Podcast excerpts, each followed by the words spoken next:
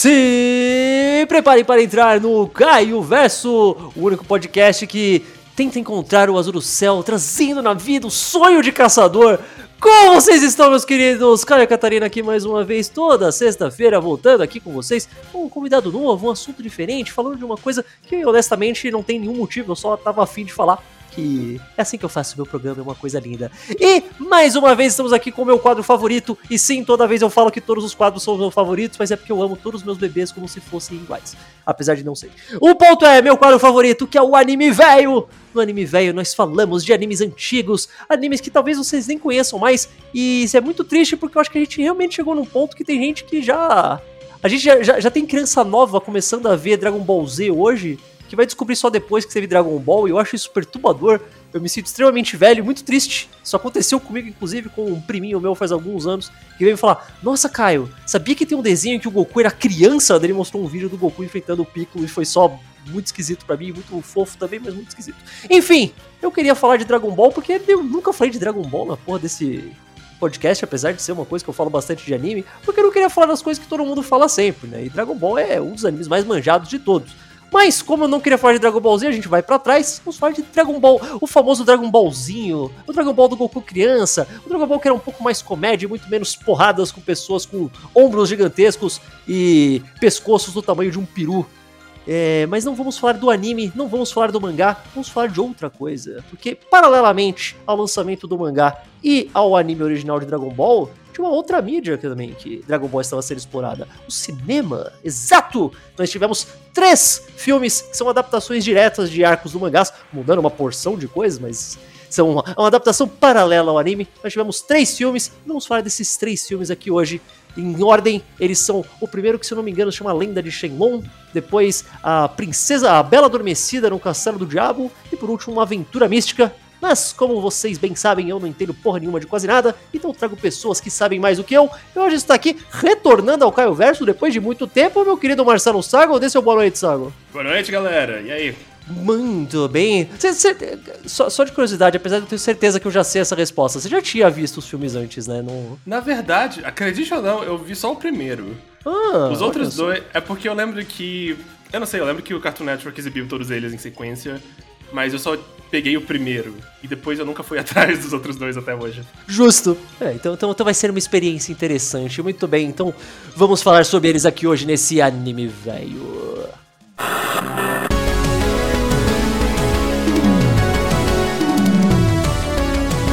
Anime velho. Muito bem, Sago, meu querido, primeiro de tudo, então fala como foi sua experiência vendo isso. O primeiro, tudo bem, você já tinha visto, mas eu imagino que você não tinha visto fazia um bom tempo que você não via. É. Então, como foi rever e como foi depois ver os seguintes? Fala Nossa. aí rapidamente. Bom, a experiência de rever foi engraçada porque quando eu era mais novo, eu não, eu não ligava muito pro tamanho das coisas que eu assistia, sabe? Hum. Se é 20 minutos, se é 40 minutos, tudo se enrola. Mas agora eu vejo que, nossa, eles eles conseguem botar muita coisa em 40 minutos.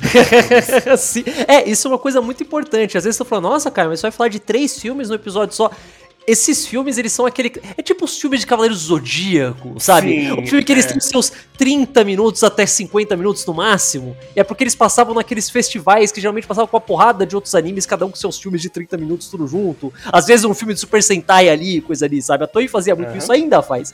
Mas é, então dá para falar dos três filmes de uma vez por causa disso. Sim, não, mas eu fiquei surpreso que. É que nem a coisa dos Cavaleiros, você não.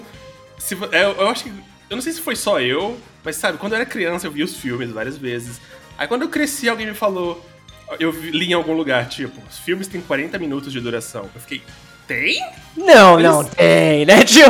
Eles pareciam que tinham duas horas. Mas sabe qual eu acho que é o sabe qual acho que é o lance principal? É a escala. Geralmente esses filmes, sei lá, esse filme de Dragon Ball percebi muito de cara logo no começo. Sempre tem umas cenas que, tipo, eles colocam um Goku minúsculo e daí é um cenário imenso. Aí acho que na nossa cabeça faz parecer que é tudo maior, até o tempo de duração, não sei. Não, não, é bem provável que seja bem isso mesmo. Sempre tem um, um grande clímax. É, cara. Tem, e sabe, os créditos, sabe, a trilha sonora vai baixando rapidamente nos últimos dois minutos e faz parecer que foram 15. Eu acho que a única coisa triste é que, justamente por ser uma coisa que tava passando junto com o anime, apesar de não ser continuação nem nada, é uma adaptação paralela, como eu tinha falado, eles usam a abertura do anime, né?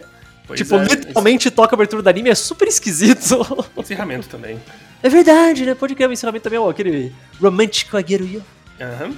Nossa, mas. Mas ainda assim, foi muito. Nossa, assistir o segundo e o terceiro filme foram uma viagem. o terceiro, especialmente. Depois a gente fala dele. Mas, mas os, os dois foram uma viagem, porque o primeiro filme eu acho que ele. Ele não toma muitas liberdades com o mangá. Ele troca, sabe, ele troca o Pilaf por aqueles soldados aleatórios lá. É, ele, ele é basicamente o primeiro arco se ele tivesse uma ameaça mais séria, Sim. né? E aí ele não muda tanta coisa, mas aí o segundo, você começa e tem um vampiro. Aí, E o terceiro, puta que pariu, o Nossa. terceiro, tipo, uou! Nossa, Mas- o- Isso é uma coisa que esses três filmes fazem que eu acho interessantíssimo. O primeiro, e porque ó, o primeiro, ele adapta basicamente todo o primeiro arco de Dragon Ball, lá do, do arco do Pilaf. Ele repagina tudo, não tem o Pilaf, apesar de chamar o arco do Pilaf, tipo, não tem, o Pilaf não tá nessa história, não tem nada a ver. Mas beleza, é esse arco. O segundo filme, ele adapta basicamente uma história minúscula. Pois é, né? É tão esquisito. Ao invés de, tipo, enquanto o primeiro filme condensa, o segundo expande. Ele pega uma coisa minúscula e faz um filme de 40 minutos só disso. Caramba. É, é, é, é uma- é- é- eu nunca vi isso acontecer. Eu achei isso muito interessante, de verdade. Pois é, eu fiquei, eu fiquei pensando, será que. Aqui, eu, não- eu não conferi as datas, mas talvez o anime ainda estivesse no meio da Red Ribbon e eles pensaram, bom, a gente não pode adaptar um arco que não acabou Eu ainda. tenho quase certeza que no segundo filme eles já estavam no. Logo depois da Red Bull, já era o arco do torneio que tem o Tenshinhan. Eu acho. Ah, então tenho eles quase certeza. É, não, então foi viagem deles. Porque realmente foi só uma minúscula história. E no terceiro, em compensação, eles misturam, tipo, o arco do torneio, o arco da Red Ribbon, que é gigantesco. Tem eles colocam, sei lá, uns 300 capítulos pra fazer um filme só. E eles conseguem até incluir a Vila Pinguim e a Arali. E, meu Tipo, Deus, cara. Aquilo me surpreendeu. Tipo, de todas as coisas. Se você pegar. Se você falar, ah, como esses filmes são como, como adaptações do mangá. Não são fantásticos. Afinal, eles pegam, tipo, pontos aqui ali, cenas-chave às vezes e tal. Poses que os personagens fazem no mangá, eles colocam ali e tudo mais. Mas eles não são adaptações exatamente fiéis, principalmente o terceiro. Mas eu acho que eles conseguiram, tipo, inventar alguma coisa e fazer uma história relativamente coesa. Não, realmente. Eu ficava. Eu fiquei também surpreso de ver os filmes. Que os filmes de Dragon Ball Z, eles 100% dependem de você assistir o anime Dragon Ball Z. Porque se você não assistir, você não vai saber quem é Vegeta ou quem é Trunks. É, esse é do engraçado, né? Os filmes de Dragon Ball Z, eles fazem uma coisa muito... Eu, eu, nunca vi, eu, eu, eu não peguei, tipo, Naruto pra assistir, então eu não sei como os filmes de Naruto funcionavam, se era a mesma coisa. Que eles pegam os personagens, sei lá, tipo, tá passando a saga do Freeza atualmente na TV, mas vamos pegar os personagens da saga Freeza e colocar eles em outro contexto, não importa. Tipo, eles estão é- E Nem- você nem tem que aceitar tenta- isso. Nem tenta encaixar na continuidade, sabe? Eu não sei se os filmes de Naruto, de Blitz, essas porra também seguem essa lógica ou se eles são algumas coisas completamente à parte. É, eu também não sei. Eu acredito que os de Naruto encaixam em fillers, assim. E o filme de Dragon Ball não faz. Esses primeiros Não. filmes de Dragon Ball não fazem isso. Eles tentam. Não, eles. Eles é uma adaptação paralela. É muito Exatamente, interessante, eles, cara. Eles são perfeitamente ino- é, independentes. Você pode. Eu acredito que a Toei fez isso. Ela lançou os filmes em alguns países antes, antes de lançar a série. Porque funciona. Porque. Cara, se você é aquela pessoa que falou, pô, Dragon Ball é um anime muito clássico, interessante pra ver, mas ah, eu não vou ver uma série de 153 episódios. Assiste três filmes de 40 minutos cada um. Olha só. É, você não vai entender tudo, mas. Pois é, não vai- você não vai poder ter uma conversa decente com alguém que só assistiu a série de TV. Olha, até certo ponto, meio que até que dá. Não, assim, algumas coisas dá, mas aí você chega no. Aí você chega no caos, que é um imperador chinês que gosta de bonecas, aí. Oi. Aliás, é verdade. Isso é uma pergunta muito importante. Que eu também acho que já sei a resposta, mas eu vou perguntar só por uma formalidade. É. Você viu dublado ou você viu legendado? Eu vi os dois. Olha só, fez não, a não, lição não, de casa. Tipo, Na verdade, eu não assisti duas vezes cada. Eu assisti, tipo, metade de um filme legendado, aí eu trocava pra dublar. Ah, esperto, esperto, esperto. Eu, eu, eu- é muito engraçado. É, enquanto a gente tá gravando esse podcast, lançou faz muito pouco tempo os filmes de Sailor Moon Eternal na Netflix. Sim. que deu aquele puta burburinho, porque tem um monte de dubladoras novas e tal, e muita gente gostou de muitas escolhas, muita gente achou muito péssimo algumas outras e tal. Pra mim, a coisa que mais me incomodou nesses filmes, e eu acho que foi a mesma coisa pra você, sabe? Foi a Ursula Bezerra fazendo a Chibi Moon. Que Deus abençoe sua alma, ela tá tentando tanto, mas ela não consegue mais fazer aquela voz de criança que ela fazia, cara. É só muito esquisito. Não dá. E eu fiquei triste, falei, porra, será que na verdade ela sempre foi meio, sabe, meio esquisito e eu tô com uma, sabe, aqueles olhares de nostalgia, ouvidos de nostalgia no caso? Aí eu fui rever esses filmes, ela fazendo o Goku e falei, ah, não, olha só, ela fazia uma, uma voz de criança perfeita nessa época. Não, perfeita. realmente, eu, eu também tive essa mesma. Eu tive exatamente a mesma reação. Foi. O medo, né? não, não é nem um medo, mas eu acho que retroativamente eu construí na minha memória que a voz do Goku era irritante. Mas aí eu reassisti e eu percebi, não, ela, ela manda bem, ela consegue fazer. Ela consegue passar a inocência meio burrinha, mas sincera dele. Eu acho que é, é muito engraçado que todo mundo sempre reclama quando vai ver alguma coisa de Dragon Ball Z no original, fala, ah, eu não gosto de ver Dragon Ball Z em japonês porque o Goku tem uma voz de uma velha, tal, não sei o que lá, eles ficam muito bravos com isso. E eu entendo, eu discordo, mas eu entendo, que realmente é, é muito chocante você passar do Wendell Bezerra pra Masako Nozawa em Dragon Ball Z, é. É. muito esquisito. Mas eu acho que é muito próximo o jeito como a Nozawa fazia o Goku criança com o jeito como o Urso Bezerra fazia. Eu acho que é muito Realmente. próximo, cara. É muito próximo. Aliás, não, eu, não, mas eu diria que a Úrsula faz ele um pouquinho mais guerreiro do que a Nozawa fazia. É, talvez, sim, sim. Sabe? Acho Du- que sim. Durante as lutas, quando ele falava uma coisa tipo, eu não vou te perdoar, era saía bem guerreiro. A Nozawa saía bem inocente, saía bem caipira, porque ele é um caipira. Eu me pergunto se isso é porque, sabe, porque a versão de Dragon Ball que foi dublada inteira foi só depois de Dragon Ball Z já ter vindo pra cá, né? Será que já, já tinha um pouco de direção falando, ah, faz um pouco mais de força? Talvez, não sei. Provavelmente, é aquela questão. Ela já tava dublando ele há anos naquela época, então. Sim, né? Com certeza. Mas. E não só a Ursa Bezerra. Eu, eu, eu gosto muito. A dublagem de Dragon Ball tem um motivo pra ser tão clássica. Ela tem um charme que eu acho incrível. Ela é muito eu charmosa, sabe? Tipo, todo mundo tá muito bem. Até os personagens, tipo, sei lá, que aparece uma vez, é um detalhe super minúsculo que você gosta. Todo mundo tá muito bem nesse filme. Eu realmente. Os três filmes estão muito bem dublados. Eu... Sim, os três filmes. E o engraçado, eu achei também. Ok, para as crianças que talvez não saibam disso, que estão ouvindo esta podcast. Os filmes de Dragon Ball tiveram duas dublagens. É verdade. Os três. Porque É antes, antes da Alamo dublar eles pra passar no Tsunami, ah, eles tinham sido dublados pra pay-per-view da Sky. Cara, eu acho que eu nunca vi essa versão. Todo mundo me fala que é meio esquisita. Eu Pois nunca é, eu vi. achei, eu achei o primeiro filme com a dublagem. Com essa dublagem. É bem diferente. Eu não achei, eu não achei ruim, assim. Eu não achei péssima, mas realmente é uma. É difícil de acostumar. Acho que as coisas mais estranhas pra mim foram Rodrigo Andreata fazendo o Yamcha. Nossa, eu não consigo nem imaginar. Pois é, tipo, parece um personagem totalmente diferente. Ah, Daniela Piquet fazendo a Bulma. Ah, fofo, mas. É, não, mas- não, mas, não, mas até que funciona com a Bulma de Dragon Ball. é. Mas o mais esquisito pra mim é a. Eu esqueci o nome dela, mas é a dubladora que faz a Luna de Sailor Moon na BKS. Ah, nossa! Ela faz o Goku. É muito Nossa, esquisito. que esquisito. É, é extremamente esquisito. Esquisito. Não, esse Não, não dá é- pra acostumar. A a gente fica falando esquisito, parece que eu tô falando, ah, nossa, péssimos, péssimos dubladores. Ah, não, não, não. gente muito boa, mas que estranho, cara. É um É. universo alternativo. Pois é, exatamente o lance. É que nem a voz do Goku, né? Do, do japonês pra português. Você se acostuma. Você se acostuma com uma coisa. É estranho ouvir Joey Wheeler fazendo Yamcha. É, realmente não combina nem um pouco. É, mas, sim, eu, esse é um daqueles filmes que eu recomendo muito a pessoa ver dublado. Tipo, obviamente, legendado tem seus méritos, sempre tem, é legal ver o original, mas eu acho que a dublagem é muito boa, muito charmosa. Tem aquela coisa. É, é muito feio falar isso, mas dá pra você ver que é uma dublagem feita um pouco mais antigamente, sabe? É, tem uma coisa. Tem uma coisa bem legal da dublagem da Alamo que me surpreendeu muito quando eu vi o filme da primeira vez. Ah, É que ela é mais. Ela se preocupa menos com o conteúdo do que a dublagem da série de TV. em que sentido você diz? Ah, tem aquela cena. Em, em particular, eu lembro daquela cena do. que o Long se disfarça de Bulma pra. Seduzir o Mestre Kami? Seduzir o ou- Mestre Ah, Kami. tá. E nessa cena, eu lembro que na dublagem da TV e na dublagem do filme da BKS, eles fizeram uma pequena censura. Virou uma coisa tipo: Ah, você quer um beijinho. Vou... Peça um beijinho pra ele, eu quero um beijinho seu. Dê um beijinho pra ele. E, mas na dublagem desse filme, eles realmente foram 100% safados. Eles foram literalmente o Bulma, o Long Bulma perguntando: Você não quer botar a cara no meio dos meus peitos?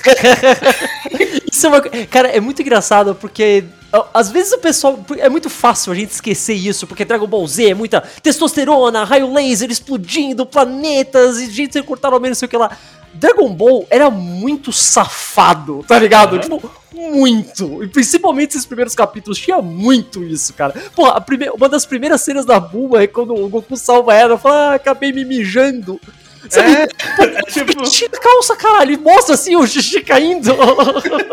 Tem muito humor de banheiro em Dragon Ball, tem, cara. Tem, tem. O, o, Toriyama tinha acabado de sair de Dr. Slump, que tinha a piada mais básica era sobre cocô, tá ligado? Ele tá muito nessa vibe ainda. Não, é exatamente isso. Mas então, uh, vamos começar do primeiro filme? É, acho que é melhor, né? A gente ficou aqui 15 minutos falando basicamente sobre qualquer outra coisa. Do começo. Como do eu começo. O primeiro filme o, é muito engraçado. Ele abre e nem parece o filme. Aliás, mentira. Ele abre com uma narração genérica falando sobre ah, existem sete esferas que blá blá blá, junta uhum. e fala Montanha do Dragão. Beleza, Dragon Ball. É. Logo depois disso é uma cena que não tem absolutamente nada a ver com nada. Tipo, não, não é do mangá, não é de nada. É, tipo, é a história desse filme só, né? Que tem uma, uma vila que ela tá sendo. O líder dessa vila é um cara chamado Gurumes, que eu gosto muito do nome dele, tipo, eu acho um ótimo nome. Que ele basicamente é um cara que ele tá com muita fome, e nada que ele come consegue saciá-lo, não consegue e tal. Então ele quer encontrar as esferas do dragão para poder pedir a, uma refeição que finalmente vai saciá-lo. E basicamente ele manda os seus assecas destruir todas as, todas as cidades e tudo mais uhum. para encontrar as esferas do dragão. Que é. É estranho, né? Porque isso faz você. Isso Imagina que se alguém não viu uma sinopse do filme e foi assistir isso, deve pensar. Nossa, então esse filme realmente vai ser uma aventura nova, sabe? Vai ser diferente. Sim, né? Daria para você pensar isso. Só que daí logo depois a primeira cena já é um primeiro encontro do Goku e da Bulma, extremamente fiel ao mangá, aliás. Uhum. Isso do posto é muito fiel. Até o momento que ela não é. Tipo, tá super certinho, ela atropela o Goku, atira nele, eles falam, e falam, ah, eu sou menino, nunca vi uma menina, tem que me uhum. ajudar, blá blá blá. Aí ele descobre que ao invés dele só ir mostrar Dragon Ball pra ela, que os caras roubaram a Dragon Ball. Aliás, uhum. mentira, eles não roubaram. Eles compraram a Dragon Ball, porque eles deixam. Verdade. Ele, ó, tá aqui. eu adoro. Eu adoro do, os dois lacaios, especialmente a lacaia. Sim, eles, cara. Eles têm muita personalidade. Eu adoro. Eles têm uma química muito legal de vilão entre eles, sabe? Que tipo, eles estão só fazendo o trabalho deles, mas eles gostam de ser ruim, sabe? Nossa, eu adoro, adoro ela, que ela parece tão vamos lá, né? Tem que... Mais um dia, né? Mais um dia do batente. Vou tirar essa bazuca nesse avião. Vamos lá. Mas eu gosto muito como o filme usa esse. Tipo, esse frame de, ah, beleza, tem esse grupo maligno que está tentando pegar as Dragon Balls e tal, e daí eles basicamente enfiam todo a primeira, todo o arco de Dragon Ball no meio disso. É, uhum. é, meio, é meio esquisito às vezes, mas funciona. Mais ou menos. E eu acho super engraçado como eles realmente fazem os arcos, assim, os pequenos episódios do, do arco se chocarem. Sim, um atrás do o outro. O tempo todo, um atrás do outro, não para. É verdade, pera aí, eles pulou uma coisa muito importante. Tem uma menininha, que eu, eu nem sei se ela tem nome, eu acho que ela nem tem nome. Ah, que ela, que ela basicamente é tipo, ah, eu tenho que encontrar alguém para ajudar a gente, é ela que vai esbarrar nos personagens de Dragon Ball. Porque o filme, na verdade, Sim. é sobre essa menina. E daí os personagens de Dragon Ball esbarram na história dela, na real mesmo. Pois é, poucas pessoas talvez saibam disso, mas literalmente é que nem Super Robot Wars. Os Sim, assim. exatamente. Mas, tipo, essa menina lá esbarra no Goku e na Bulma. E ela fala ah, das Dragon Balls e tudo mais. Depois, enquanto ela tá fugindo, ela esbarra no Long. Que tava Sim. lá e ele fez toda a cena do Long muito fiel, novamente, virando um monstrão, virando aquele robô que queima o dedo no lamen. Aí depois o Long e o Goku literalmente, sabe, caem de um penhasco e eles encontram o Yamcha. Olha Yamcha. É muito louco que, para pensar que esse filme ele só, come, ele só termina de. Ele, ele leva, sei lá, metade do filme para apresentar todos os personagens fixos. Ele fica muito tempo. E depois disso ele já encontra o Mestre Kami. Exatamente. É, é, é, tipo, é. Pô, pô, porque, mano, é muito rápido.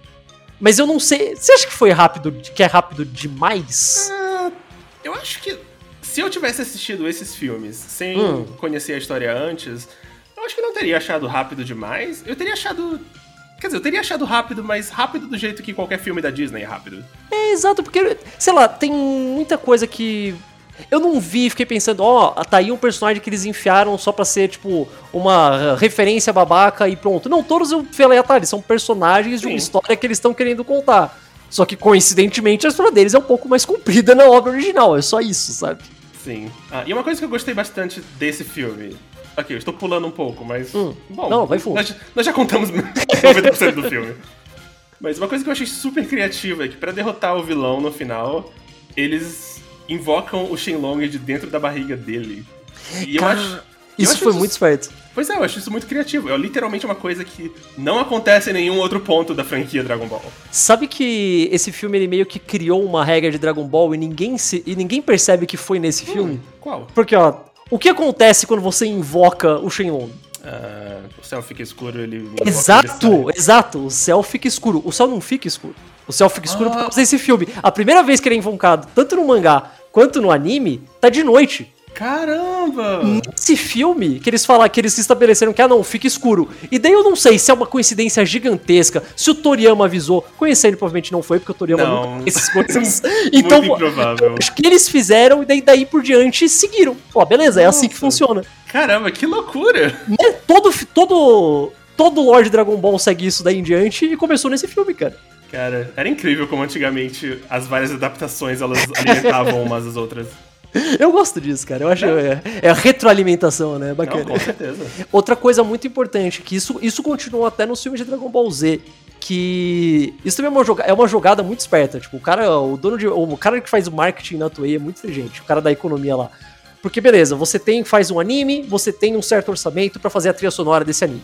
E o orçamento é rígido, você não pode conseguir mais grana pra fazer mais música, qualquer coisa assim, você tem um orçamento fixo. Mas, se você vai lançar um filme, você precisa de um outro orçamento pra fazer a trilha sonora. Quase toda a trilha sonora de Dragon Ball aparece nos filmes primeiro, e daí eles pegam ela pra colocar na série depois. Sim, cara. E esse filme tem isso o tempo todo. Nos três filmes elas são músicas que depois apareceram. Os filmes de Dragon Ball Z, todos eles, sei lá, o tema do Freeza, que é super clássico, na verdade é o tema do Dr. Willow, de um dos primeiros Sim, filmes. Isso é eu- genial, cara, eu genial. acho isso tão legal. Porque, eu sei lá, você. Quando você tem um ouvido treinado, você consegue detectar que uma trilha sonora tá muito grandiosa de TV. Isso tá um pouco bom demais, né? Definitivamente foi do filme. Eu senti isso com aquela, aquela trilha do Goku que usava uma ópera. Era. Nossa, sim. É um filme. Ninguém contrata uma ópera pra você uma série de TV, né? E é tão diferente do resto da trilha sonora. Aliás, como a trilha sonora de Dragon Ball é boa, puta que Ah, pariu. O Kikuchi era um tá gênio, boa. cara. Vai se fuder, era Ele muito era. bom. Era muito bom, era muito bom. Mas, enfim, esse filme ele vai apresentando muito rápido todas as coisas. Eu acho isso muito legal, porque, tipo, você, você sai do filme basicamente conhecendo bem os personagens, não é. Eu, Uhum. fi- eu ia falar que não é super detalhado, mas o primeiro arco também não era. Sabe? tipo, não, não, é como ele- você. Ah, não, ele é perfeitamente competente nesse sentido. É por isso que eu digo que ele é, é uma trilogia que funciona bem primeiro, porque esse filme apresenta os personagens e eles são usados de novo depois. Exato, exato. Isso também é uma coisa interessante, porque esse filme termina e daí basicamente você consegue encaixar o começo do segundo filme como Aham. viram depois desse. Sim. Mas meio que sim, meio que não, não sei, tipo, mas eu acho que dá. Que eu, sim. acho, eu acho que dá, não tem quase nenhuma. Não, não tem quase nenhuma contradição. Acho que o único problema é que o segundo filme. é, tipo, o primeiro filme termina com o Goku indo embora. Ele tá basicamente só, ó, tchau, gente. Ele tá É. indo embora. E no segundo filme começa com ele indo ir pra treinar com o Mestre Kami, que é o que aconteceu no mangá. Mas nesse filme não teve aquela cena do Mestre Kami falando, ei, você devia vir treinar comigo. Só isso que faltou. Mas é, fica implícito. Isso, ah, ele deve ter achado que é uma boa ideia. exato, exato. Além disso, a gente vê ele copiando o Kamehameha, então. É verdade, Acho que tem dava, isso. dava pra ter aquele momento. Ah, dá pra eu aprender mais coisas com esse velho. Aliás, olha que engraçado. No primeiro filme, o Goku copia o Kamehameha, aprende e fala: Ó, então ele vai ganhar. ó, o dia será salvo com o Goku lançando aquele super Kamehameha de filme. Ele solta e não faz nada. O Kamehameha é 100% inútil nesse filme. Isso é muito engraçado, cara. É muito Não, engraçado. eu acho que antigamente o Kamehameha não era grande coisa. Assim, no É começo de pra um Dragon Ball. filme, eu chutaria, sabe? Se você falasse, ah, como você vai terminar um filme de Dragon Ah, Ball? eu Eu, entendo, chutaria entendo. que seria com o Kamehameha, e daí não é. Foi a Buma que salvou o dia jogando a esfera do dragão dentro do vilão. Muito Sim. esperto.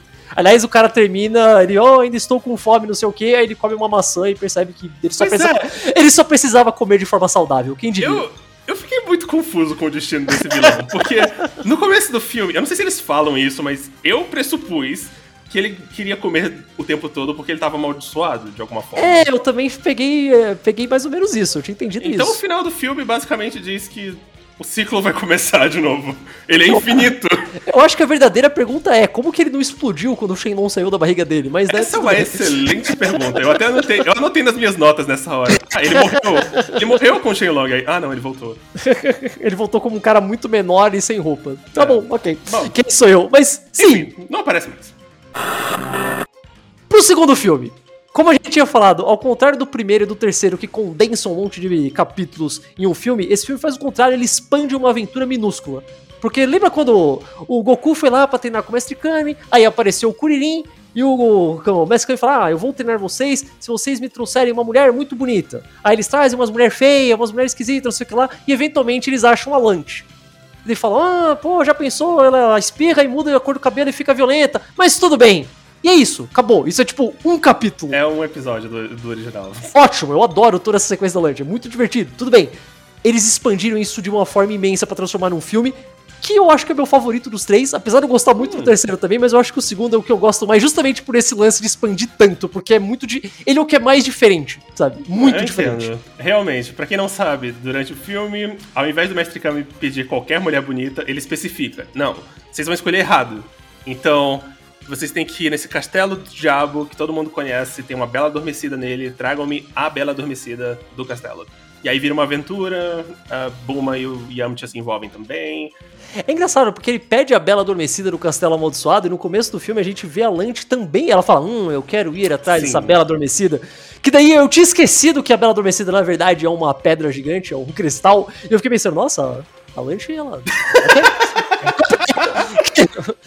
que, que filme mais progressivo pros anos 80, Ah, não, se bem que eu também não, eu não sabia do negócio do diamante, porque foi minha primeira vez. mas a minha pressuposição foi: ah, a Lante vai usar ela de refém. Entendo. Podia ser, podia ser, ok? Entendo. Você é muito mais inocente que eu, sabe? Que bonito. É. Mas enfim, esse filme faz uma coisa que eu gostei muito, que apesar deles terem muito pouco tempo, eles têm uma... O relacionamento do Goku e do Kuririn é muito legal Sim, nesse filme. é super bem escrito nesse filme. Eu fiquei e muito é sutil, é sutil. Mano, é muito ridículo falar de sutileza em Dragon Ball num filme de 40 minutos, mas eles começam como rivais, o Kuririn sendo meio cuzão, e pouco a pouco ele percebe, pô, o Goku é gente fina, vamos ser amigos. Eles ficam amigos no final, é ótimo. Eu tenho, eu tenho quase certeza que essa foi a base do filme, sabe? Tipo, eles olharam pro mangá e falaram ah, ok, nós podemos fazer um filme em que o Goku e o Kuririn vão ficando amigos, que nem no mangá. Mas eu acho que eles pensaram, é, mas um arco de treinamento não ia ter muita graça em um filme. Então, eles adicionaram o negócio do castelo e tudo mais. É, faz sentido eles ficarem. A... É, é uma coisa muito clássica de filme, né? A pessoa fica amigo porque eles vão numa aventura juntos. Sabe? É isso, é, é, muito clássico e funciona muito bem. Aquele clássico. Se fosse um filme americano, seria um detetive branco e um detetive negro, sabe? Sim. Assim. É isso. O é único problema isso. desse filme é que meio que a, a Buma, o Yancha, o Paul e o Long, eles meio que são 100%, 100 jogados nessa trama.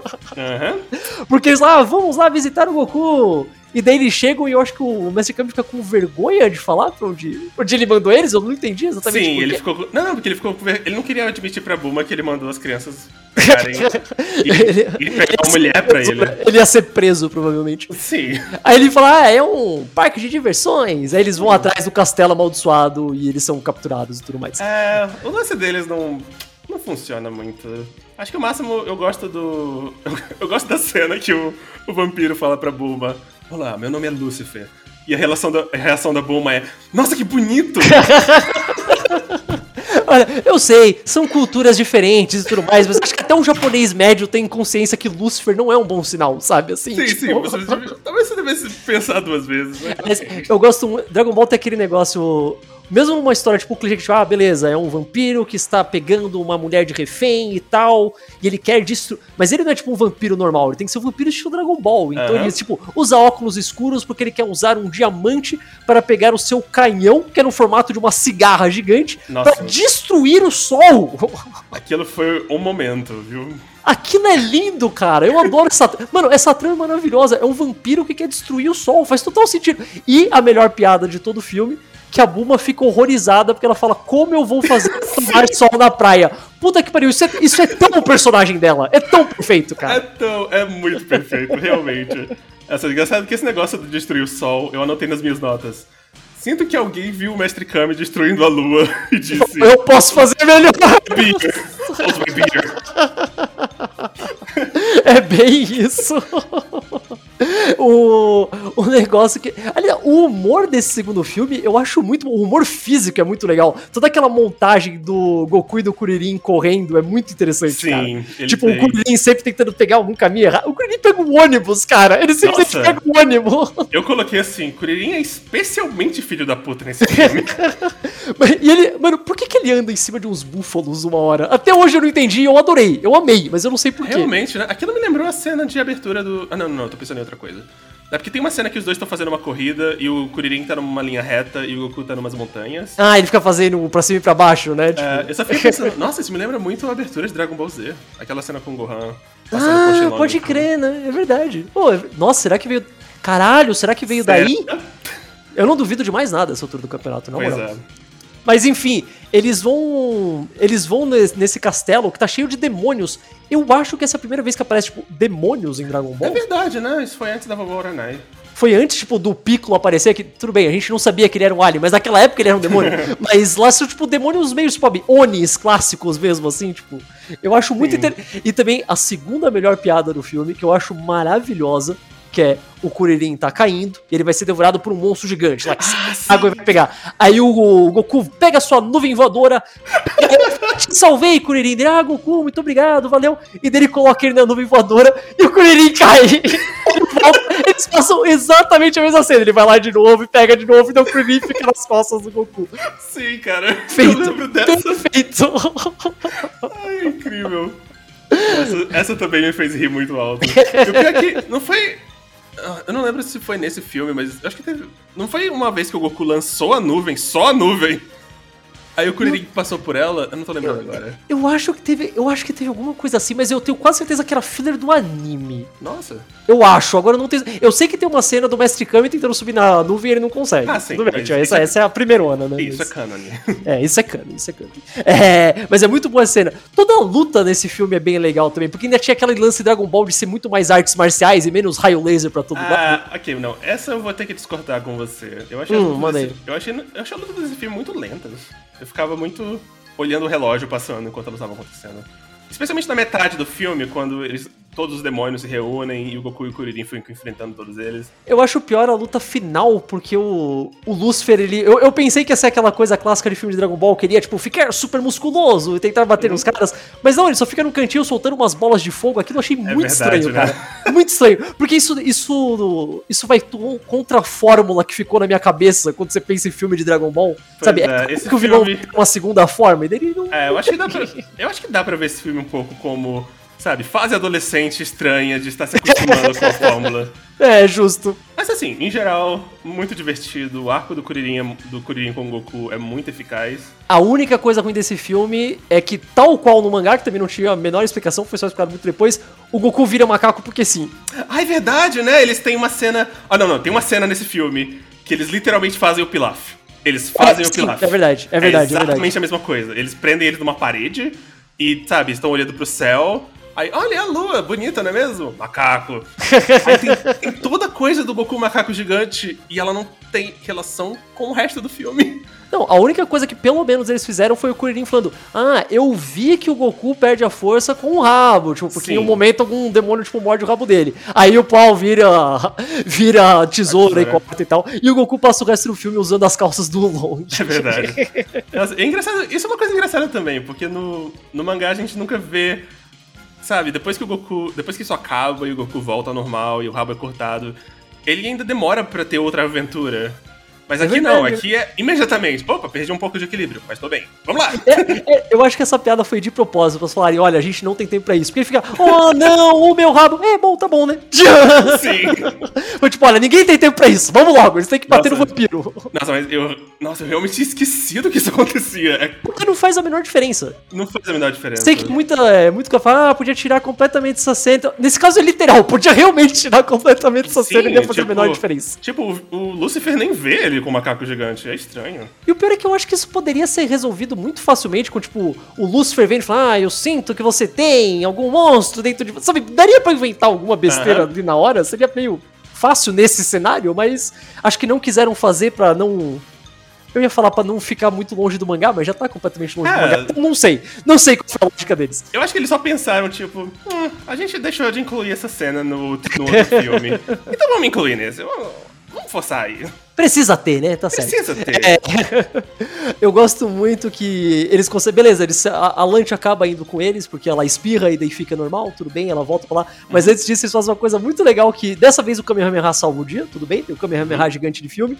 E a, o lugar onde eles estão indo nesse castelo fica um lugar chamado Mão do Diabo, porque Sim. são cinco montanhas, formam uma mão, e deles derrubam três dedos e formam um V de vitória. Eu achei. Isso é Dragon Ball, cara, é muito bom. Nossa, isso realmente. Sacada genial. E eles basicamente levam ela pro Mestre Kami, e daí ele fala: Ah, não é a Bela Adormecida, mas pô, mó gostosa, tá valendo, tudo bem. Tipo, Ah, não. O, o mestre Camille achou que ele era bela, ela era bela adormecida. é verdade, ele acha que é verdade. É tipo, ah, não, ainda, vocês, cara. nossa, vocês conseguiram, bom trabalho, é ela mesma. É aquele, o Mestre Kami tava sendo honesto, ou será que ele falou: Ah, vocês têm que pegar a Bela Adormecida no Castelo Amaldiçoado só pra se livrar deles? Pois é, nunca saberemos. Mas beleza, né? Fica pra essa. No geral, você acha o segundo filme mais fraco que o primeiro, então? Não, não, não, não. Eu acho ele um pouco mais forte. Mas eu. Não, eu acho ele mais forte, porque o vilão é mais interessante. O Guru, É. ele é meio. É. O Gurumes é qualquer coisa, né? Sim, É. sim. Assim, se tivesse. Se dessem uma. Uma ajeitada, eu preferiria o segundo filme ao terceiro. Mas. Falando do terceiro, vamos então pro terceiro, então, Aventura Mística, que esse é o que mais faz milagre, Nossa, porque esse. ele junta muita coisa. Junta muita coisa. Olha, pra vocês terem uma ideia, começa uma cena que é basicamente uma cena do arco do Piccolo, porque tem o, o Pilaf e a gangue do Pilaf montando Sim. um caderno dragão gigante. Sim, Aliás, é- palmas pra dublagem de Dragon Ball, que pra, essa cena é minúscula, os três caras do Pilaf não fazem nada e eles trouxeram os dubladores originais pra fazer. Isso é uma coisa que não se faz hoje em dia, tá ligado? Não se faz Não, mais. Não, nem na época eu fazia. Na época, né? Que eu quero enganar. É, não, isso realmente. Cara, esse filme, ele é muito interessante de você ver ele sem saber o que tá acontecendo. Sabe, pela primeira vez, sem ler spoilers. Porque eu, pelo menos, eu assisti e pensava, ah, eles vão cortar essa parte. Nunca cortavam. Tudo que eu achava que eles iam cortar está lá. Nem, nem que seja por um minuto, mas está lá. Cara, esse filme é engraçado porque ele começa de uma forma que você acha que faz. que fa- tem muita lógica, porque ele começa com o treinamento do Goku e o Kuririn. Sim. Basicamente eles falam: ah, a gente encerramos nosso treinamento e agora vocês vão para um torneio. Ok, eu falo, tá, beleza, o filme vai ser o torneio, então basicamente vai ser o arco do torneio que tem o Tenshinhan como vilão. Meio que é o Tenshinhan como vilão, mas eles juntam o arco da Red Ribbon junto, porque quem é o, o líder desse país que tem o torneio é o Imperador Caos. Que é o Caos. O Caos é o Imperador. Aliás, muito bom o Caos aí, porque ele é basicamente uma criança de verdade, não um adulto Sim, esquisito. né? É, Eu nunca entendi o que diabos o Caos é e me confunde quando eu paro Nossa, pra isso pensar. foi, isso foi um momento bem fanfic, mas uma boa fanfic. Foi aquela É, eu- coisa. É, eu consigo imaginar alguém que olhou o design do Caos e falou: Sabe, ele é uma criança, né? Vamos fazer uma história dele como criança. O que não é o caso no Dragon Ball normal. É que o Caos tem, tipo, sei lá, em Dragon Ball Super o Caos tem, tipo, 40 anos. Nossa.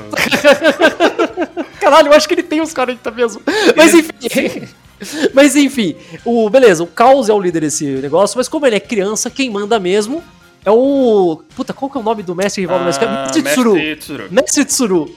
Que é basicamente é o mestre Tsuru, junto com o Tal Pai Pai. Que eles não falam se é irmão dele ou não, mas acho que não precisa ser. E algum do e pessoal da Red Ribbon é parte dos guardas reais desse império. Exato. Então, Que é tudo meio estilo chinês, combina muito com a Sim. estética do Dragon Ball clássico. sim, então você vê o, então você vê o General Blue com uma roupa bem chinesa, é bem Você vê uma coisa que eu nunca pensei que eu veria nem num filme. O Sim. General Blue bonzinho. Ah, é verdade, né? Ele é legal nesse filme, ele é tipo, ah, não, eu sou, pô, a gente tem que proteger o imperador, porque você é ruim, não sei o que lá. Mas eles ainda matam ele da forma patética igual no anime. Só que daí você só sente mal, porque ele, ele era bonzinho, tadinho. Ele não merecia uma linguada na têmpora e morrer. Não foi aquela morte do, sabe, tchau, vilão antigo, é hora do vilão novo. Cara, o eu tinha esquecido o quanto eu gosto do tal Pai Pai como vilão, tipo, o estilão dele, eu acho ele muito legal. Eu também. Mas é meio estranho o jeito como esse filme. Nesse filme ele é basicamente o vilão principal. Eu pensei que seria o Tenshinhan e não é. Realmente, né? O Tenshinhan ele faz muito pouco no final do filme. Tipo, eu gosto. O arco do Tenshinhan nesse filme é basicamente que o Tenshinhan ele tá tipo, ó, eu estou do lado do Imperador Caos, que ele é meio como meu amigo de verdade, não é só tipo, sabe, servo e lord e tal. Mas eu também sou membro da Guarda Real, então devo minhas lealdades ao mestre Tsuru, aí eu não sei de que lado eu fico. Isso é um arco interessante. Mas eles Sim. não, Não, não- usam e não muito. É, eles não usam muito, mas eles até fazem aquele negócio do. Ah, enquanto ele estava fazendo amizade com o Caos, ele estava em missão para atrair o Caos. Ah, é aquele, aquele clássico de comédia romântica, tipo, ah, eu perdi uma aposta que eu tinha que ficar com aquela garota Sim. mais do baile, mas eu acabei me apaixonando. Exatamente. Só pra deixar claro, ele não se apaixona pela criança nesse filme, tá? Foi um exemplo de como funciona Sim. a fórmula, tá? Ok. Não, mas, mas vamos expandir, porque ainda tem mais nessa história. Tem muito mais Sim. nessa história. Então, ah, o mestre Tsuru tá reunindo as esferas do dragão, se eu não me engano. Sim. E ele tá fazendo todo mundo trabalhar escravo até conseguirem as esferas. E quando a pessoa manifesta a esfera, ele mata todo mundo. Aliás, a desculpa de por que ele tá procurando as esferas é porque o imperador perdeu a sua. É Lan Lan? Acho que era É, Lan Lan Lan que ele fala. Que a gente não sabe o que é. É, spoilers, é uma boneca. mas beleza, mas na verdade ele não quer isso, ele quer as esferas pra dominar o mundo. O que eu acho muito esquisito, porque, tipo, ele já é basicamente um, um rei na prática, Ah, né? não, mas. Ah, não, mas ele é o imperador de um reino isolado ali, sabe? Pelo que eu entendi, ele era só governador daquela. É, acho que Ilha- sim, né? Ele quer mais, tá certo. Ele quer ok. mais. Justo. Ah, Quem sou eu pra julgar as ambições dos outros, né? Sim, ele quer derrubar o rei cachorro e virar o rei cachorro. Exato, o novo rei cachorro. É, então, basicamente, eles, tão- eles vão, inclusive, na terra dos indígenas da terra de Karim, onde Aham. temos o Bora e o Upa, que eu adoro o Bora e o Upa, eles são personagens que eu amo, e eu fico muito triste que eles não participaram mais de Dragon Ball. E eu achei muito legal a participação deles nesse filme. Eu adorei a cena deles no restaurante e tal. Cara, essa cena é ótima, porque olha, o, como tem esse torneio, o Upa fala, não, pô, o Imperador é bom, então se a gente conseguir falar com o Imperador, a gente vai conseguir parar toda essa Sim. destruição de nossas terras, então Bora vai participar do torneio e ele vai junto com o Upa. E tá lá o... Tá todo mundo tomando toma, jantando na, no, no restaurante onde vai antes do torneio. Tá lá o Goku, o Kuririn, Mestre Kami, o Yanti e a Bulma vão também, porque o Yanti quer participar do torneio, blá blá blá. Quando eles chegam, o tal papai chefe ah, você é da terra de Karim e tal, tem que te matar, que a gente tá atrás. Basicamente arruma uma confusão com uma desculpa pra matar o Bora. E eu achei que o Bora ia morrer ali. Eu tinha certeza que era isso que eles iam fazer. Beleza, o Bora vai morrer aqui, daí o filme vai continuar a partir daí. E daí eles não fazem isso. Eles me pegaram despercebido. Não, eu, achei legal que foi uma diplomacia do Mestre Kami, que é muito raro você ver ele fazendo diplomacia. E foi muito inteligente, porque basicamente chega então, você não pode atacar esse esse indígena de 2 metros e 40, porque se ele tá participando do torneio, ele é um convidado real de Vossa Alteza dele. Ah, pode crer. Isso faz sentido, cara. Ele pensou muito rápido, eu gostei, Sim, cara. faz todo sentido. E aí, mais, mais coisa de fanfic interessante. O Bora também entra no torneio, como a gente já falou, e o Tal Pai Pai também entra no torneio pra matar o Bora no torneio, porque ele pode. É, é engraçado que, tipo, ele não pode matar ele no torneio, mas ele só mata e fala, ah, foda-se. Então, Dane-se vocês. Pau, pau, pau. Se não pode, eu também posso. Exato. E ele faz. Eu acho que. Lembra que a gente falou que algumas cenas dos outros filmes é meio tipo. No primeiro filme eles esbarram. Aham. Nesse filme tem a cena que se esbarra de todas. Que o tal Pai Pai ele tem a primeira luta do Goku com o Goku. Aham. Que o Goku. Inclusive ele, o Goku solta o Kamehameha nele e tudo mais. Rasga as roupas dele pra ficar igualzinho o que teve no mangá. E o Goku perde, assim como ele perde no mangá. Sim. No mangá e no anime, o Goku perde, ele desmaia. Na verdade, ele não morre porque a, a esfera de quatro estrelas salvou a vida dele. O que também acontece no filme, mas. Sim, sim, também acontece no filme. E deu pra falar: olha, se você escalar a Torre Karim, você pode encontrar um mestre que tem uma água que vai te deixar super forte. Aí o Goku vai, chega, e tem todo o treino com mais Karim, daí ele volta. Nesse filme, o tal Pai Pai dá um Dodonpa tão forte que o Goku voa direto Pra Torre do Carim. Pro topo da torre. Cara, eu achei. Isso pareceu literalmente um daqueles vídeos de YouTube que resume um filme. Super arremessado e o enredo. Foi exatamente isso, ele foi arremessado no outro enredo. Mas eu gostei que pelo menos ele não caiu lá e eles fizeram, sei lá, tipo, mais que ele fala: Ah, então aqui tem uma água que se você tomar e você conseguir me pegar, você Ah, é vai ficar. verdade. super- Pelo menos eles não fizeram isso. O Mestre Karim basicamente só deu um conselho: tipo, ah, você tem que ficar mais calmo e ver as coisas com serenidade, igual a água. E daí basicamente é isso. Tudo bem. É. É, esquisito porque realmente essa cena não, não interfere em nada. Eu gostei também como eles deram uma justificativa bem rápida pro, pro Karim ter treinado ele, porque ele fala. Olha, normalmente eu não treino pessoas que não escalam a torre. Mas eu vi a sua situação e ok, vamos lá. Por que não, né? É, o Karim, dos três filmes, o Messi Karim, eu acho que é é uma das poucas coisas que eu realmente falar, tá, isso aí tá aí só porque tinha que tá. É, eu, Sabe, não, tipo, não, não, não. Não, mas o. A Vila Pinguim. Putz. Come on. Ó, pra quem não sabe, antes de ser o, o super, hiper, mega sucesso de Dragon Ball, o Toriyama tinha um outro super, mega sucesso, mas que foi mais local, que era o Dr. Slump. Já veio aqui pro Brasil em mangá e tudo mais, o anime fez muito sucesso no Japão na época, foi realmente muito grande, beleza. Quando o Dr. Slump acabou e começou o Dragon Ball, fei, quando o Dragon Ball começou a fazer muito sucesso, durante o arco da Red Ribbon, por alguns capítulos e alguns episódios do anime, teve um crossover. O Goku foi parar na Vila Pinguim, onde mora Arali e todos os carinhas lá. E ele enfrenta o General Blue na Vila Pinguim, se eu não me engano, Sim, no mangá, é isso né? mesmo. Beleza, tem tudo isso. Nesse filme, só putz, a gente tem que colocar a cena da Vila Pinguim. Só que daí é com o tal Pai Pai, e eles literalmente só vão pra Ilha Pinguim. Eles aparecem lá e tem uma luta rápida do Goku com o Arali e o tal Pai Pai, e daí ele vai embora. Não, não, mas é, é mais do que isso. Porque agora eles mudaram uma coisa. No mangá, o Goku simplesmente mata o tal Pai Pai numa luta. Mas aqui, a Arali ajuda ele a matar Puta o que pariu, é verdade. Os dois matam. Porque, ó, primeiro, na verdade, tecnicamente, ele não mata, né? Porque o Ah, Tal é Pai verdade, é mata depois. Mas tudo bem, mas vamos sempre- Nesse, nesse filme, o Goku e a Arali, o Tal Pai soltam um míssil pra atacar os dois, eles rebatem o míssil de volta e assassinam o homem a sangue frio. Sim, a Arali ajuda. Ela. É engraçado, eles diminuíram o papel dela e ao mesmo tempo aumentaram o papel dela. Caralho, eu acho que a Arali nunca tinha matado ninguém de verdade. assim, eu, tô, eu tô aqui pensando se em algum momento de comédia ela mata alguém, mas eu acho que não. Eu, eu não li todo o Dr. Dr. Slump, mas eu acredito que numa batalha deve ter sido a primeira vez. É. Aliás, a primeira vez que a Arali foi dublada em português, eu gostei muito da voz que deram pra ela, é ótimo. Ah, eu me pergunto quem fez a voz dela na dublagem da BKS, mas hum, não é achei verdade, esse. né? Não Quem achei será? esse. Mas ficou muito bom, eu gostei. Porque a Arali é um personagem muito esquisitão, né? Todos os Aham. maneirismos delas e tal, mas essa cena realmente foi completamente aleatória. Eu acho que até um fã de Dragon Ball vai ver essa cena e falar: o quê? Quem? Por quê? Como assim? É, e é aquela coisa, ele nem tem tempo de apresentar os personagens, é só. Oi, tudo bem? Eu sou a Arali. Luta. Eu acho que. Eu nem tenho certeza se ela se apresenta. Eu acho Eu- que ela nem fala, eu sou a Arali. É, na verdade, não tenho certeza se ela se apresenta também. É muito estranho, cara. É muito esquisito. Não, e o melhor é que eu achava. Nesse ponto eu já tava crente. Ok, o filme está indo pro seu final. Então, o papai morreu.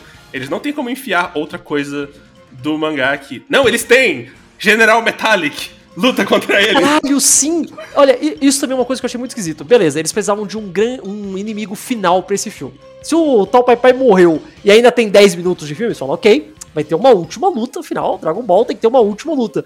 E a última luta é tipo uma lutinha bem sem graça com o General Metálico lá, que Sim, aquele... ele é um golpe. Schwarzenegger gigante, é um golpe e acaba, é isso. É muito esquisito, porque eu fiquei esperando que ia ter, tipo, uma luta com o Tenshin Han, e aí no meio da luta ele ia desistir, falar, ah, não, é errado, e vou me virar. Mas ele nem luta! Pois é, ele nem luta. O lance do final do Tenshinhan é que o Tsuru manda ele matar o Caos. Ele. De início ele resolve realmente matar o Caos, ele fica muito perto. Ele fica tipo, bom, me perdoe no outro mundo, ou vou fazer esse rápido. Mas aí o Caos chama ele de amigo e fica feliz, e, porque eu acho que é a primeira vez que ele chama o Caos de Caos e não de Majestade. Ah, isso foi bonito, cara. Ah, né? Pois é, foi uma cena toda bonitinha, aí ele se recusa a matar ele e. Eu não lembro se ele faz alguma coisa com o Mestre Tsuru. Ele vira, ele dá um Kikorro Ah, no Mestre Tsuru. É verdade! Acho que ele mata o Mestre Tsuru. ele fala, eu não posso matar essa criança, eu vou matar esse idoso. Então, não, pelo menos, olha, pelo menos eles conseguiram enfiar o Kiko Rodo Tenshinhan nesse filme. É, olha aí. Esse filme enfia muita coisa em 40, 35 E uma minutos. coisa engraçada, no finalzinho, tipo, todas as esferas do dragão caem no lago. Eles falam, não, perdemos as esferas do dragão. E daí o Caos fala, ah, existe uma lenda que dentro desse lago Ah, um dragão. E daí eles jogam a última esfera e chamam o Shenlong. Eu, eu não entendi, que, que diferença faz a lenda? Pois é, não faz nenhuma diferença. Eu só achei. Pô, eu só achei um pouco inteligente, assim, entre Não, aspas. foi, foi, Não, mas- não, eu digo que foi Hum. inteligente porque no, no subplot obrigatório da Bulma e do resto, eles estavam tentando pegar a esfera do dragão. Eles estavam tentando pegar a esfera do Goku, se eu não me engano. É verdade, E sim. ela foi caindo na água e ela caiu numa fenda. E aí nessa cena nós descobrimos que essa fenda tem a forma de um dragão. Mas a gente não viu porque tava muito de perto. o que. Bom, mas é inútil, assim. Do que a gente Mas, tipo, lembra. não, é, digo, se, se não tivesse essa lenda, ia funcionar do mesmo jeito, sabe? Eu acho Exatamente. engraçado, sei lá. Eu não sei por que enfiaram ali. Eu não sei se isso é alguma lenda japonesa que eu não conheço. Talvez seja um folclore mais específico. Não sei, talvez Hum. seja. Sei lá. Mas aí basicamente eles chamam o Shenlong e, e eles pedem pro Bora voltar à vida e volta. Sim. Aliás, muito inteligente fazer tudo isso acontecer durante os créditos, porque ninguém tem tempo. Exatamente. o E, filme tem só 40 minutos. ah, não só isso, mas a gente já sabe como vai acontecer. Vai ser a Exato. coisa de sempre. Shenlong vai dizer, nova realizar um desejo, digam qualquer um, etc, etc, etc. Isso é muito fácil. Isso é muito fácil. e acaba. E assim acaba a trilogia dos E filmes assim de Dragon acaba Ball. a trilogia. E, poxa, quando eu terminei, eu fiquei muito triste que eles não fizeram um com a saga do Piccolo. Cara, eu tô tão curioso pra saber como eles fariam Já isso. porque isso é imaginou? interessante. Ia ser, a saga do Piccolo é a mais fácil de transformar num filme coeso de começo, meio e fim, cara. Mas eu ainda acho que eles seriam bem criativos. Eu não Seriam, sei, com certeza. eu Com não sei certeza o que eles seriam. fariam ali. Talvez eles se livrassem do Piccolo Daimao e deixassem só o Piccolo Júnior. Eu não sei, mas... Sabe o que eu faria? Eu, eu, eu tiraria o Tenshinhan da história, deixava Ah, é só o sacrifício do Mestre Kami e depois o Goku indo lá enfrentando. Acho que, acho que ia funcionar. Ia dar um Realmente. jeito. Dava pra fazer. Nossa. Não sei, Ah. eu não sei como eles fariam, mas eu, eu, eu fico extremamente curioso, porque ia ser tão interessante, cara. Pois tão é. interessante. Eu fico tão triste que eles. Não, eu acho que naquela hora já, já era. Dragon Ball Z é a coisa nova e quente. Nós temos que fazer Esse Dragon Ball Z, é a coisa nova e quente. Eu acho que no anime já tinha começado realmente Dragon Ball Z, já tava tipo enfrentando Raditz, então não fazia sentido É. mostrar o Goku criança ou mesmo o Goku adolescente, sabe? Não, não teria porquê. Eu É. entendo por que aconteceu, mas é muito triste, porque Não, eu acho que sim, ele tinha muito sim. potencial na, nessa versão do mundo de Dragon Ball. Ah, o que poderia ter sido? Fazer o quê, né? Fazer, Fazer o o quê? quê? Mas no final, cara, tão divertido. Dragon Ball é tão divertido. A gente esquece disso, né? A gente fica muito mal acostumado com, tipo, lutas intermináveis de um milhão de episódios, com pessoas pensando menos do que lutando, e coisas muito confusas, e Dragon Ball sendo completamente irrelevantes em quase toda a história. E daí nesse filme, não, a gente tem aquela coisa clássica, o suco clássico no Dragon Ball do Goku que Mano, as Dragon Balls são relevantes em quase todos os filmes, olha só que Sim. incrível. Isso, é- isso é muito raro. Nossa, é, é sempre bom voltar e ver o começo, mas eu também gosto que os filmes eles fazem algumas coisas melhores do que o anime. Porque eu sou da opinião que o anime de Dragon Ball, o clássico, ele perde boa parte das- da graça das piadas, porque ele arrasta todas elas pela infinitude. Sim. Sabe, eles nunca contam uma piada só uma vez. Ela é contada uma vez, ela é reexplicada, ela é repetida. Cinco minutos depois o episódio continua.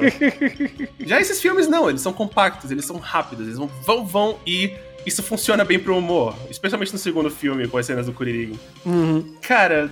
Ah, sim, eu esqueci de uma última coisa de comentar. Manda bala. Você assistiu os filmes dublados, né? Sim. Então você perdeu a música de encerramento do terceiro filme, que mudaram. Ah, mas era música nova? Tipo, Não, na versão japonesa era uma música nova. Que na, mas na dublagem eles usaram o Romantico Aguero Yo de novo. ah, Mas lá era uma só. música nova, diferente. Eu não sei qual é o nome dela, mas o refrão. O refrão me pegou desprevenido. Que começou os créditos e alguém cantando Dragon Ball, Dragon Ball, Dragon Ball. Eu acho que o nome dessa música é tipo. Dragon Ball Shield, sabe? Alguma coisa tipo a lenda, de, a lenda É, das é Dragon uma, Balls, é alguma uma coisa, coisa assim. assim. Eu fiquei. Eu Eu não fiquei. que era de filme. Eu, Eu achava que era fiquei tipo. revoltado que a dublagem não fez uma adaptação. revoltado. Alamo, você me decepcionou imensamente. triste, triste, porque realmente ia ser, ia ser mágico. Ia ser mágico. Poderíamos até. Até uma aventura mística, podemos dizer. Hum. Mas, cara, no geral, o, o, o meu saldo pra esses filmes é 100% positivo. Eu acho. Se você é uma pessoa que via Dragon Ball antigamente, você tá com saudade, mas não tem o saco pra revisitar tudo, vê esses filmes numa batelada só. Sério, eu acho que esse filme é perfeito pra você ver os três. Tipo, do começo ao fim, vai. Eu lembro que eu. Eu sei lá, eu lembro que eu vi em algum, algum comentário sobre o primeiro filme que era um filme querido de família que o pai mostrava pros filhos. E eu acho que isso funciona muito bem, justamente porque é Dragon Ball condensado, mas bem condensado. Não é aquela coisa Sim. que você sente que perdeu tanto. Funciona tão bem como uma experiência de assistir com os amigos, assistir com a família. É show. Cara, por ser uma história, uma adaptação paralela, eles são histórias fechadinhas. Porque por mais falar, ah, eu, sei lá, os, os exemplos de filmes de Cavaleiros do Zodíaco pra mim é perfeito. Que você fala, nossa, eu queria mostrar Cavaleiros do Zodíaco pro meu filho, que é pequeno, mas ele não tem o saco pra assistir uma série velha de cento e tantos episódios. Já sei, vou mostrar os filmes.